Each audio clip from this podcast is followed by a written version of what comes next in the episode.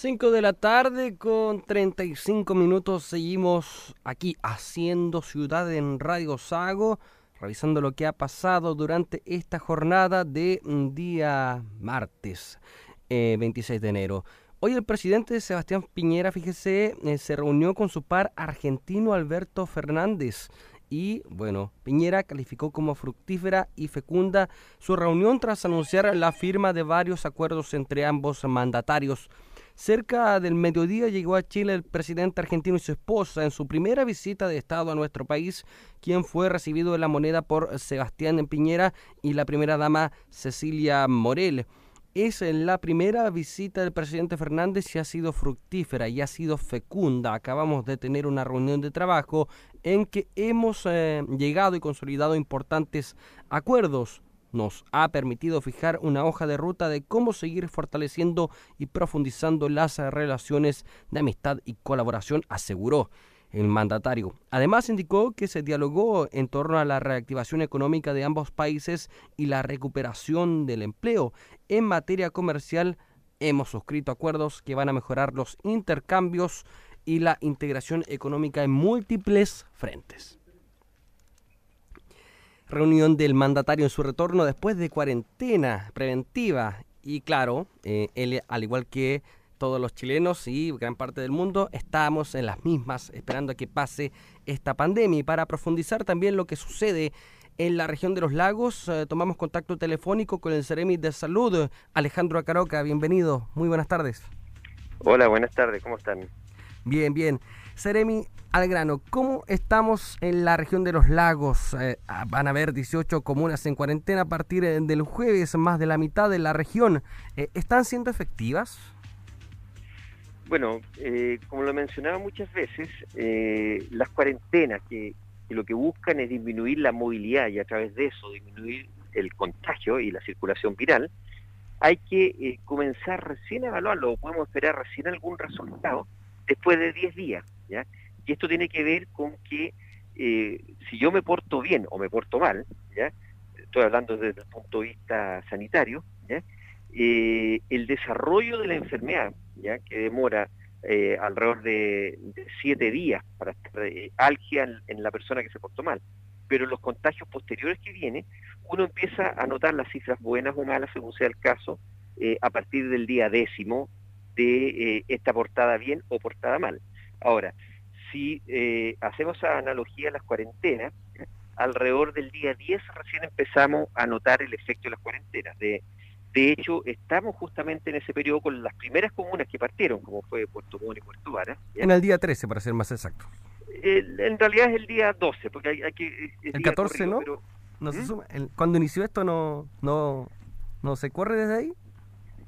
¿Desde el 14 de, de enero? No, sí, eh, eh, persiste esto. Lo que pasa es que eh, si uno parte, partimos nosotros un día jueves, el, día uno es el día viernes recién. Ah, ya. Para contabilizarlo. Pero, pero es un detalle pequeño. Y lo que hemos observado ya en estos últimos dos días es un leve descenso. Acá es muy importante tener presente que los lunes y martes siempre las cifras son, son menores. Eh, ha sido histórico, tiene que ver con un tema de registro. y los días decidores son, yo diría, los miércoles y jueves. Entonces tenemos que esperar a los resultados que vamos a obtener mañana y el jueves para ver si llegamos a esta meseta, es decir, que se estabilizaron los casos y pudiéramos pensar en una pequeña tendencia a seguir bajando. Algunas, eh, perdón, Seremi, algunas de esas ocho primeras comunas eh, que entraron en cuarentena el pasado 14 de enero, obviamente se va a evaluar, como usted dice, miércoles o jueves. ¿Podría alguna eh, tener tan buenos resultados que saliera de cuarentena? Bueno, lo que hemos señalado es que las cuarentenas se van a evaluar siempre a la segunda semana. ¿ya? Ahora, del punto de vista estricto, la, segunda semana. Eh, nosotros las vamos a estar evaluando el día jueves, ¿ya? Eh, en la mañana para ver si es que hay alguna que pudiera salir antes. ¿ya? Eh, indudablemente esperamos que eso ocurra. la cifra lo que nos muestra es que estamos todavía en una situación de casos nuevos y activos bastante elevada, entonces tendría que producirse eh, una baja notoria eh, en los siguientes dos días para que pudiera ocurrir eso a la segunda semana. Pero esto también sigue siendo válido para adelante, es decir, no tiene por qué ser eh, de manera estricta semana a semana, o sea, una comuna podría estar en cuarentena perfectamente tres semanas y no cuatro. Sí, esta pregunta ya se la había hecho, pero para que quede claro también, cuando el gobierno dice cuatro semanas es el tope, ¿es tan así? ¿Es el tope de cuatro semanas y después, pase lo que pase, no sigue la cuarentena? Yo creo que la única circunstancia, eh, porque la idea es eso, efectivamente, la única circunstancia sería que estuviéramos en condiciones desastrosas a las cuatro semanas que nos obligaran a, mantener una situación parecida u otra medida restrictiva de libertad que pudiera no ser necesariamente una cuarentena. Eh, en lo particular, yo pienso, ya dado el comportamiento que hemos visto, que debiéramos tener resultados positivos. Así que eh, hacemos fe en tratar de que esto se logre y poder cumplir justamente lo que hemos señalado. Que, que fuera, fuera de una declaración, eh, yo creo que cumple la finalidad de decirle a la comunidad, señores y señoras, y señoritas y señoritos, pórtense bien, hagamos todo un esfuerzo para salir rápido de esto. Seremi, hacen falta los cordones sanitarios, son dos eh, que tuvieron buenos resultados en un inicio, como fue al ingreso de la región de los lagos eh, por eh, San Pablo, la Ruta 5 y también en la Isla Grande de Chiloé, donde los mismos gremios han dicho que el índice de contagio era mucho menor. Lo que pasa es que hay que entender bien la función de los cordones sanitarios. El cordón sanitario, la finalidad que tiene es evitar en este caso que el virus llegue a una determinada zona geográfica. Ahora, una vez que el virus llega, eh, si logra alcanzar cierto eh, nivel de circulación en ese territorio, ya el cordón sanitario deja de ser efectivo. Lo que ha pasado en, nuestra región eh, y también en Chiloé es algo que ya se ha estado viviendo en el resto del mundo, que son básicamente las segundas olas, han sido tremendamente más grandes que las primeras. Y lo más probable es que una de las principales causas, por lo menos en, nuestra zona, que estamos en verano, eh, tiene que ver con que después de la primera ola, eh, después de las condiciones de aislamiento, cuarentena, ni hablar en el caso de Puerto Montt, que tuvo eh, prácticamente cuatro meses, está el nivel de agotamiento de la gente que se hace imposible o muy difícil reencantar a la gente para que cumpla las medidas, el aislamiento, y, probablemente sea uno de los factores más importantes porque estas segundas olas eh, han sido más grandes en todo el mundo. Así que la verdad es que el cordón sanitario no es una solución cuando eh, nosotros tenemos un nivel de circulación viral tan grande como el que estamos teniendo en nuestra región. ¿Los aumentos de casos que se están dando en la región son por la misma movilidad de personas que residen en la región o no sé si se tiene algún dato de personas que lleguen desde el norte de nuestro país. En un eh, momento la ex también Scarlett Moll dijo que los contagios provenían en, mayor medida de la región metropolitana. ¿Eso no se puede controlar ahora? ¿Los contactos estrechos son eh, eh, algunos del norte del país? No, el, número es bastante menor. de hecho, nosotros durante un buen tiempo estuvimos tomando PCR ¿ya? En, el Avellanal, eh, específicamente eh, a los turistas que estaban pasando, y los porcentajes de positividad incluso eran menores que los que nosotros teníamos en la región y en Chiloé. Así que eh, el tema no es ni por volumen, ¿ya? ni por porcentaje de positividad que la gente que viene del norte está más infectada que la, que la que tenemos acá. Yo diría que el principal problema es el que le señalé yo, es decir, un relajo a las medidas, eh, podemos entenderlo desde el punto de vista sociológico, psicológico, que la gente estaba muy angustiada, se juntó con la Navidad, el Año Nuevo y las vacaciones. Recuerde usted que nosotros acá en el sur eh, habitualmente mantenemos un, periodo de oscuridad, de lluvia, de frío, eh, y llega el mes de noviembre, diciembre, junto con enero y febrero, son los tres meses que nos dan vida a todos, no solo en temas comerciales, sino que vida yo diría desde el punto de vista eh, también personal, de ánimo, y probablemente todo eso hizo que eh, esta ola fuera tan grande. ¿Va a influir también en esa decisión al finalizar las cuatro semanas lo que pasa en los principales recintos médicos de la región, como son el Hospital Base San José y el Hospital de Puerto Montt, que tienen que derivar o están derivando a pacientes al norte del país? Sí, bueno, acá eh, tal cual como les señalé, cuando yo me porto bien, digo 14 días después, eh, veo los resultados. Eh, en el caso de, los, de las hospitalizaciones, los campos intensivos, ocurre algo parecido, pero más allá, es decir, el momento que yo tengo hartos casos, estos se demoran alrededor de 14 días en manifestarse la necesidad de camas intensivos, es decir, primero la persona se forma leve, después moderada, después se hospitaliza, no anda con las medidas habituales y requiere eh, intensivo.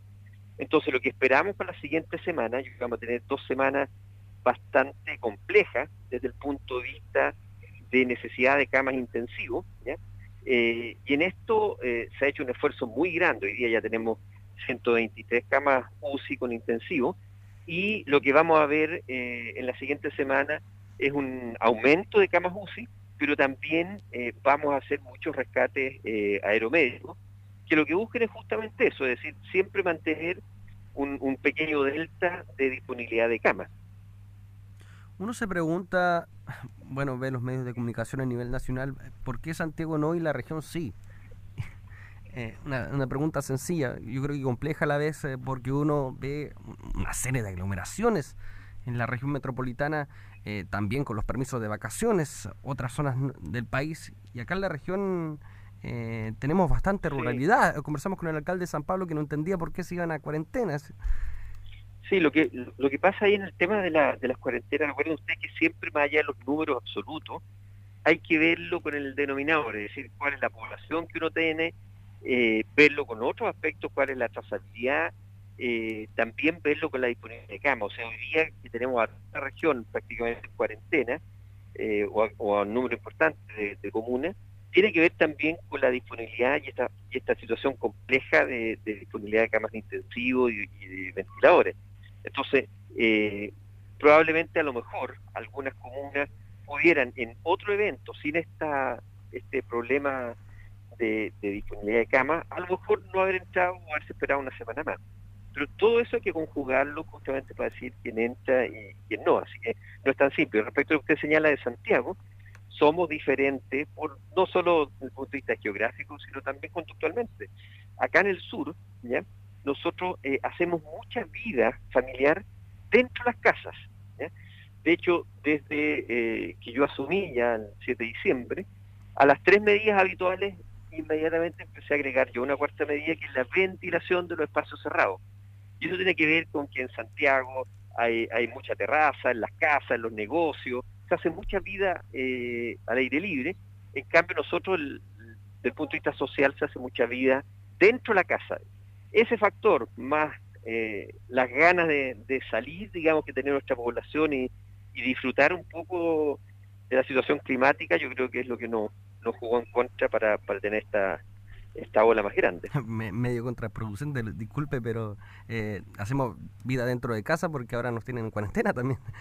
Entonces... No, no, sí, a lo que me refiero es que históricamente, ya eh, por la condición climática, eh, acá no es tanta las terrazas que tenemos, cosa ver los restaurantes, ¿ya? los restaurantes han tratado ahora de, mm. hacer terraza para funcionar, pero culturalmente nosotros eh, nuestra actividad la hacemos dentro de fogones, dentro de las casas, eh, por, razones climáticas, y tenemos esa costumbre y probablemente nos gusta mucho. Eh, lo que quiero en el fondo plantear es que tenemos conductualmente actitudes que son diferentes a la zona central y que permiten explicar esta situación.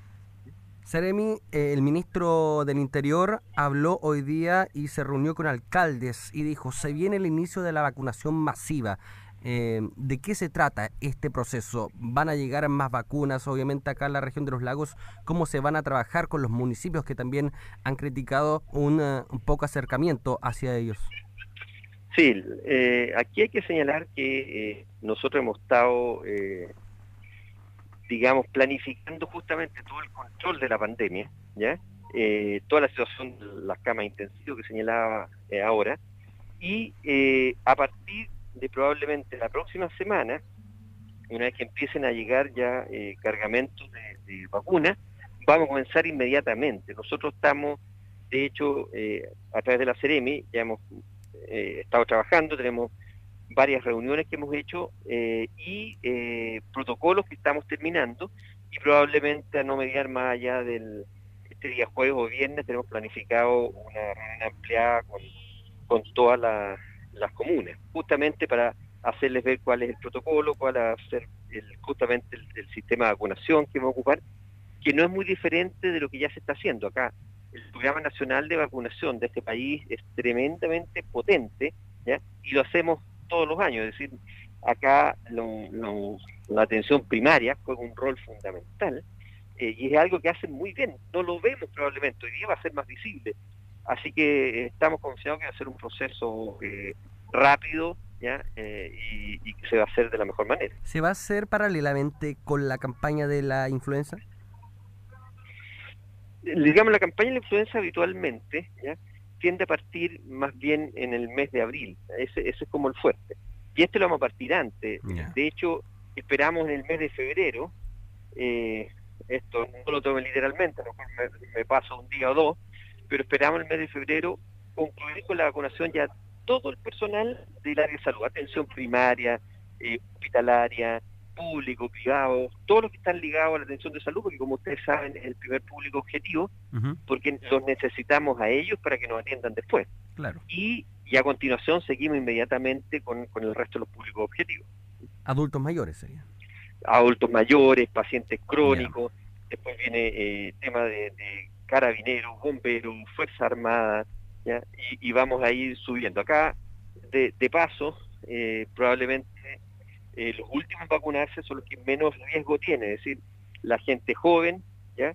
Eh, y que no tiene enfermedad. Y, y, esto es fácil de entender desde el punto de vista de la priorización. En estas vacunas no se tienen contemplados los niños, ¿cierto? Para mayores de 18 años. No, por ahora no se tienen contemplado. La, la, la evidencia muestra que los niños son muy poco afectados, digamos, por esta enfermedad. No significa que no se vaya a vacunar porque una vez que se ha demostrado que estas vacunas son eficientes y seguras, se empiezan y ya están ocurriendo estudios científicos con otro, eh, con otro grupo etario. De hecho, la vacuna que llega ahora, la Sinovac, eh, es hasta los 59 años, es decir, no está aprobada de los 60 hacia arriba, pero ya se están llevando estudios y probablemente en el cabo de alguna semana o un mes más ya hayan resultados y una vez que estén estos validados se presenten a la ICP y se pueda ampliar el año de cobertura. Lo mismo en el caso de los niños. Usted bien dijo que tenemos un sistema de vacunación bastante efectivo y se ve año a año con la influenza cuando no estaba el COVID-19 que se cumplían las metas incluso mucho antes en algunas comunas. Ahora, ¿cómo se va a convencer a la población cuando se ven en las encuestas que muchas personas desconfían en esta vacuna, no quieren vacunarse la mitad de la población me atrevería a decir. ¿Cómo se va a realizar un trabajo efectivo para que se haga este trabajo de rebaño que se ha dicho, para, para que finalmente sea efectiva la vacuna? Bueno, ahí, ahí es fundamental eh, justamente la, difusión que se haga de esto, eh, que sepan que son vacunas seguras, ¿ya? que son eficientes y que son necesarias. ¿ya? Es lo que nosotros nos va a permitir eh, poder superar esta pandemia durante, este año. Ahora, eh, también eh, va a ser importante las señales que se den, ya por ejemplo, por las autoridades y las evaluaciones que sacan en su momento. Yo señalaba que, por ejemplo, yo como Ceremi eh, no voy a ser el primero en irme a vacunar, ¿ya? yo pretendo vacunarme de los últimos, se lo hemos dicho a otras autoridades, ¿ya? Pero de la misma manera también si vemos que hay mucha desconfianza de la gente que no quiere vacunarse, a lo mejor la señal que tenemos que dar es, mire, yo me voy a vacunar, pero esté tranquilo. Eh, todo eso lo vamos a ir evaluando semana a semana, pero la difusión de educación es fundamental. Y acá cumple un rol, vengo saliendo recién de una reunión con, con eh, el equipo de atención primaria una, de una comuna, eh, y le señalaba, el trabajo que hagan, la atención primaria fundamental.